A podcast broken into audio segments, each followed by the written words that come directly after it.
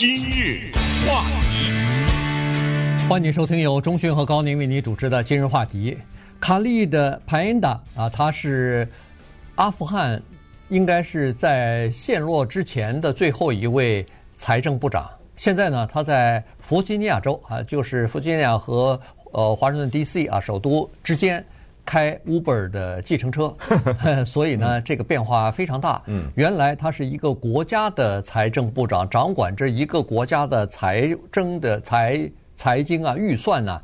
尽管这是一个非常穷的国家，但也有六十亿美元在他的掌控之中啊。但是现在他每天掌控的大概就是 几百块钱，呃，而且为了这个多跑几趟车，多一点奖金，还要这个斤斤计较哈。所以呢。但是最近呢，他接受了《华盛顿邮报》的一个采访，因为人家邮报的记者啊，就跟着他跑了一天的车，对，然后呢，呃，一边跑车的情况，一边在他这个载客和呃客人卸下来以后，他接第二个客人之间的这个中途的空闲的时间呢，双方有一些对话，有一些聊天，那么就可以看得出来，他对阿富汗这个国家的情感，他对阿富汗。为什么会失落的一些思考，以及他对美国以及西方在支持或者是支援这些呃中东国家或者是阿富汗像这样的国家的呃政策方面的一些批评啊，所以呢，我们今天就聊一下这个事情。我首先要向这个卡利的说声道歉，或或者说说声不好意思，原因是当我们听说他是阿富汗财政部长的时候，我脑子的第一个印象就是一个贪官，对不对？对，这种地方的人能老实吗？那钱对不对？嗯，根据他开 Uber 这个情况看，也许他不是。我为什么说也许呢？因为在阿富汗陷落之前呢，他已经把太太和四个孩子都送到美国来了。嗯，从图片上看呢，他在 Virginia 住的那个房子也挺体面的一个房子。他这个四个孩子是两岁到十五岁啊不等，是这么一个情况。这个特别好玩，就是华盛顿邮报一个记者呢坐在他的车的前座，就是乘客坐的这个地方。然后他在上礼拜五的时候呢，让这个卡利德打开了他手机的接客程序。那么一揭开以后，那砰，那手机就响了嘛，对不对？对。他就开开过去以后，人家拉客，人家客人说：“哎，你这是谁？你这车里怎么还坐着一个人呢？”呃，他只是记者呀，还有司机都解释一下，我们是记者啊，我们是跟踪他的，采访一下。哦，那那些人也不介意，就坐在后座上。然后这个记者特别有意思，他一边跟这个卡利的聊天呢，一边偷偷听后面的 乘客之间讲话，这个特别的震撼。我对我来说，我觉得就是他第一个接的那两个客人呢，是旁边一个大学的两个女学生。嗯，这两个女学生那是一个礼拜五，是一种轻松的、快到周末的那种感觉。他们呢，在那儿。对身边的一些朋友啊，那个评头论足哈，再说一些，这儿呢，坐着是一个从遥远的战争战乱的国家来的财政部长，在给他们开车，旁边坐了一个华盛顿邮报的记者，嗯，这三个人命运或者这三组人啊，命运就把他们放在这一辆 Uber 的计程车的上面。其实大家一定要尊重所有的。开 Uber 汽车的人，当然这话说的有点多余。我们应该尊重所有的人，你知道吗？不管你是清洁工也好，还是做任何工作的人也好，因为呃，开 Uber 的人里面呢，有很多是非同小可之人呐。对。只不过呢，Uber 这件事儿啊，它的门槛相对来说比较低啊，所以呢，可以很快的做。我以前坐过一些 Uber 的车呢，我也会跟这些司机聊，呃，无一例外，我当然也就顶多不超过五次吧。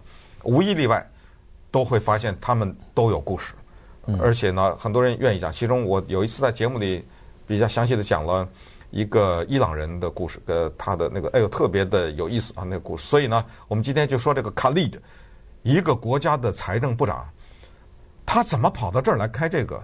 他怪谁？今天他的命运到了这个地步，他怪谁？以及当他在美国首都华盛顿开着他的 Uber 汽车。在国际货币组织的大楼门前开过去的时候，对啊、呃，他是作何感想啊？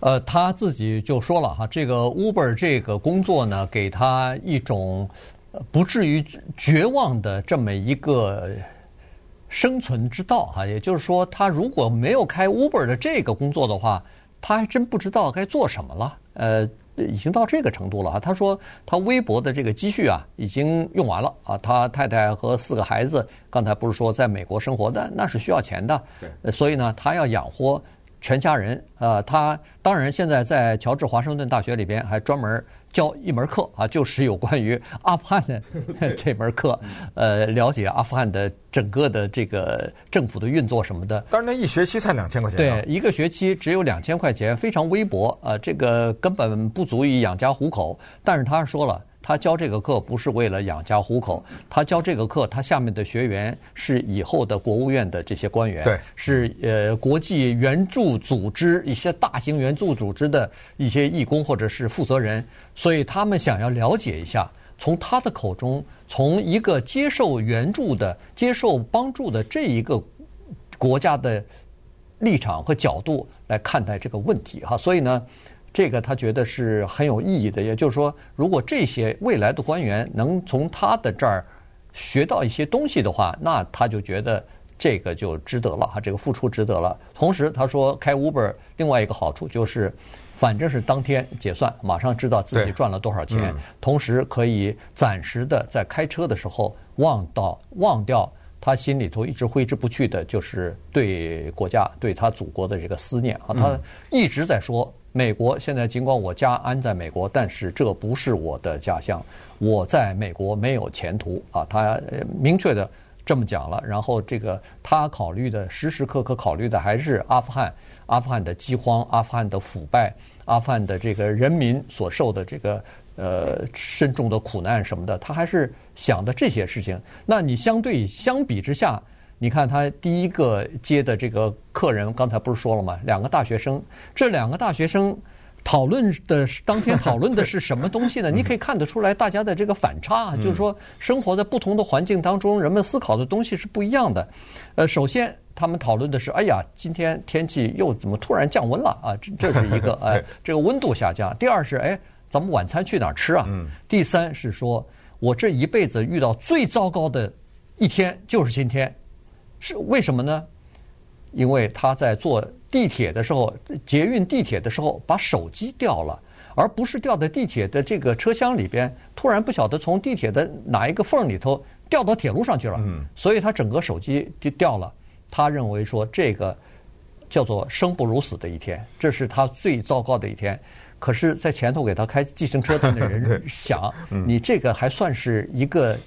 还你还敢说这个是你最糟糕的一天？我们在阿富汗每一天都比你这个要糟糕十倍和百倍啊！对，他呢，这个卡利德呢是在塔利班拿下阿富汗首都喀布尔的前一个礼拜呢，跟阿富汗总统加尼有一次大翻脸。那一次是这么一个情况：这个加尼呢，他知道压力非常大，他知道塔利班来了嘛，对不对？呃，同时呢，他也看到这个国家的危机。当时有一笔小的款子要付给黎巴嫩的一家公司，可能这财政部长晚付了，就这么个小事儿。他知道这小事儿是那个总统找茬呢，在那儿。当时呢，在一个会议室里，有一大帮人坐在那儿。这加尼啊，如疯狗一般的骂他，嗯，啪啪的拍桌子，然后哇，简直是怒发冲冠呐，一点面子都不给他。然后他从这个会议室出来以后呢，他就出逃美国了。嗯。因为他的家人已经之前都已经来了，呃，现在问他呢，他这么怪这么几个人。第一，他怪拜登，他说美国打了二十年，你们美国在我们阿富汗打二十年仗是干什么？你当时给我们的承诺是叫做自由、民主、平等。对，你现在二十年以后这三个全没了，你为什么要抛弃我们？他说，后来我琢磨了一下啊。看来那个什么自由、民主、平等啊，那是借口，嗯，对，他可能幌子啊，幌子，他有别的目的。第一，他怪这个；第二呢，他怪阿富汗自己的政府。他说：“你只有在政府部门才知道，不贪污不可能。”嗯，就是这样。那他没说他自己了。显然你要问他，他可能都说不贪污，从上到下不贪污是不可能的。这是第二个他怪的。第三个呢，他也怪他自己。他怪他自己，就是当时没有听别人的劝告，很多人让他不要去接这个什么之类的。他怪他自己，在这种时候呢，接了财政部这个职务。不管怎么说呢，他现在认为就是说，我现在既然已经到了这个地步，我希望能够把我的最后的这一点贡献呢，就是要把阿富汗这个国家的情况讲出来。所以他时不时到各地去演讲啊，嗯，因为他有资格去讲。他除了在大学里讲课的话，他还有一些机构啊什么请他去讲，给他点小钱吧，大概。对对。呃，他就回忆想到的是八月十五号那一天啊，这一天他终身难忘。这一天呢，就是阿富汗最后陷落的这一天，被塔利班呃推翻了加尼的这个政权，然后占领整个阿富汗，夺取了政权的这一天。因为他尽管那个时候已经来到美国了，其实刚下飞机，呃，时差还没倒过来呢。但是他毕竟在这个 加尼政府当中担任过财政部长，所以呢，他还有很多的同僚，很多的部长。内阁部长，还有一些呃，包括什么银行的行长啊，什么海关的总监啊，这些东西都是他的，都是他朋友嘛，都是他的同僚。所以呢，他们在他们的这个圈子里边，这个内阁部长的这个圈子里头，他们有一个专门的呃联络的这个 WhatsApp，哎，就是 WhatsApp 里边专门有这么一个圈子，一个群啊。所以呢，他可以看到的是所有的这些部长之间的谈话。和当时的对话，当时先是惊慌失措啊，怎么会马上就陷落了？嗯，连他们都不相信，一天之内整个城就被攻破了，呃，大家都投降了。再一发现，哦，加尼这个总统已经逃跑了，跟着他的这个呃核心圈子里头的一些人已经逃跑了。接下来就是这些部长之间的愤怒，愤怒的大骂这个加尼，说怎么逃跑不带上我走啊？呃，然后我们留在这儿。呃，像是呃囚犯一样留在这个呃喀布尔，嗯，呃，然后接下来就是请求加尼，你已经跑到安全的地方了，你肯定也携带了不少的呃就是钱呐什么的，他在这里头一直在说加尼是一个很非常贪的人啊，呃贪了很多钱，呃说赶赶赶快把我们弄出去啊，呃这就是这些部长的这些丑恶的嘴脸，他从这里头呢，就是当陷落的那一天，他几乎把众生相的。很多的侧面，平常你看不到的这些侧面，全看到了。今日话题，欢迎你继续收听由钟迅和高宁为你主持的《今日话题》。这段时间跟大家讲的呢是《华盛顿邮报》的一篇采访报道哈，他是一个记者呢，跟着这个阿富汗的最后一任，就是呃，不能说最后一任，就是塔利班上台之前的啊最后一任民主政府当中的。呃，这个财政部长，呃，卡利的哈，然后呢，呃，跟了一天，他在这个车中也说了，说现在的塔利班的财政部长是谁呢？是这个呃，塔利班创始人奥马尔小时候的一个朋友。嗯、这个朋友呢，就是以什么闻名呢？以那个呃，帮助在坎塔哈外边制造什么路边炸弹呐、啊。呃，自杀式的炸弹啊，提供经费的这么一个人，所以现在呢，已经变成他们这个塔利班政府的这个财政部长了。而他现在在开计程车啊，所以呢，现在这个反差就是这么大。有的时候他看到呃，开过那个什么世界银行总部大楼啊，呃，国际呃货币基金哎，货币基金组织的大楼啊，他感慨万分。想当初他代表。这个阿富汗，呃，率领着一些阿富汗的经济学家一起到这个地方进行培训，到这个地方，呃，作为一个国家的代表，那个情况和现在开着开会，对吧？啊，对对对，开会，对，没错。呃，结识的都是各个世界各国的财政部长啊，这是什么样的规格，什么样的呃情况那？现在风光不再了，开着计程车悄悄的路过，他自己都不好意思。呃，人家说你从哪儿来？听到他的口音，就是坐那个他计程车的人，听到口音问他，哎，你是从哪儿来的？从阿富汗来的，干嘛的？啊，我是在政府部门做财经工作。他都不好意思，他都不好意思跟人说我曾经是财财政部长啊，说出来多丢人呐，对不对？确实是哈，这种呃反差呢，让他特别的感慨。但是坦率的讲呢，人有的时候可能给你这么一点反差，你可能才会对生活认识的 更深刻一点吧。哎，他就能够有机会隔着一段距离呢，看他自己的国家。他讲了几个故事。首先他说，他一九九二年的时候他十一岁，那个时候阿富汗开战，对不对？因为苏联已经被赶走了。对。那个塔利班啊，大举的开战，那么全家人呢？在躲在地下室里面，各种爆炸呀什么的，后来就跑到巴基斯坦去了。然后他在巴基斯坦长大，长大以后呢，他差不多国内稍微情况好一点，他回来，他居然是阿富汗某一个大学的创办人之一。对，因为他受过哎，因为他受过良好的教育，英文肯定是没问题的，因为他受的是西方的教育嘛。对，这是他的记忆。然后呢，他就开始观察他的这个社会。他记得他做财政部长啊，有一次到一个外地去视察一个财政的一个情况，结果发现那儿设立了一个私人海关。嗯，你说这个开玩笑不开玩笑？就是说，这叫买路钱了，恨不得就对，这完全是私人开的，就是大概什么货品要经过这儿，必须得留下多少多少钱呢？那么当时他就哎，他进到这个办公室里，他觉得这谁允许你们开这个东西的？没想到有两个人，叭的一下就掏出枪来了，直接就对着他头说：“你现在不赶紧滚，那马上子弹就穿过你的头。”他当时因为是财政部长嘛，他带着有保镖。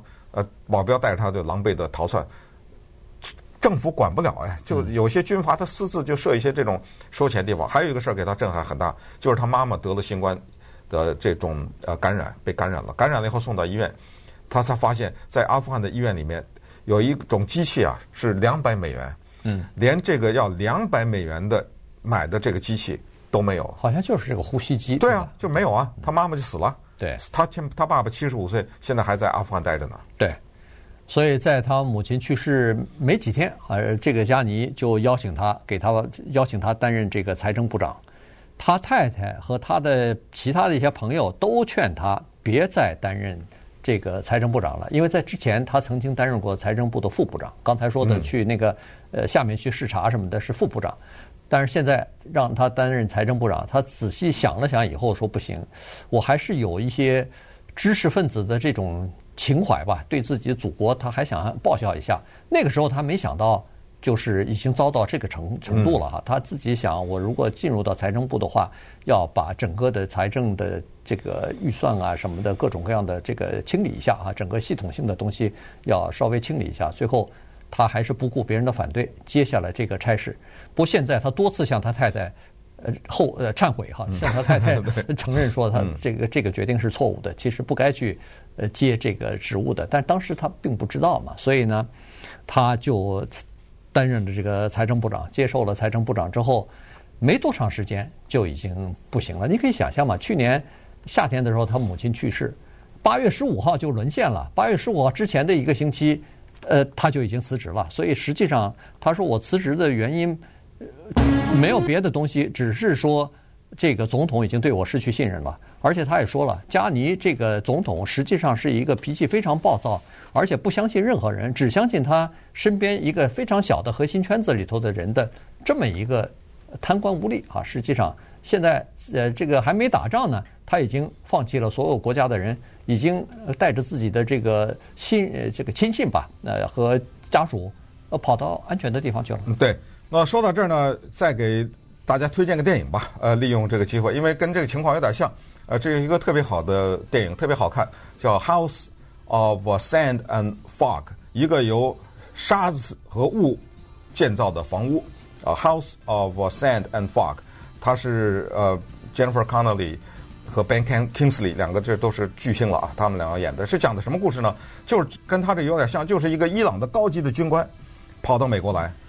他非要这个面子，没办法，他住在很贵的房子里。但是呢，他每天啊骗他太太和孩子，他穿着特别整齐的衣服出去，但实际上他在一个建筑工地做着非常低的工作。呃，他赶紧把衣服换了，跑到地方，然后去做这个工作。但是后来呢，因为一座房子，他跟一个白人的女孩子之间产生了纠结，而这两个人呢，都是有着命，跟这个房子有着某种连接和命运，特别棒。他是根据一个小说改编的。那么最后。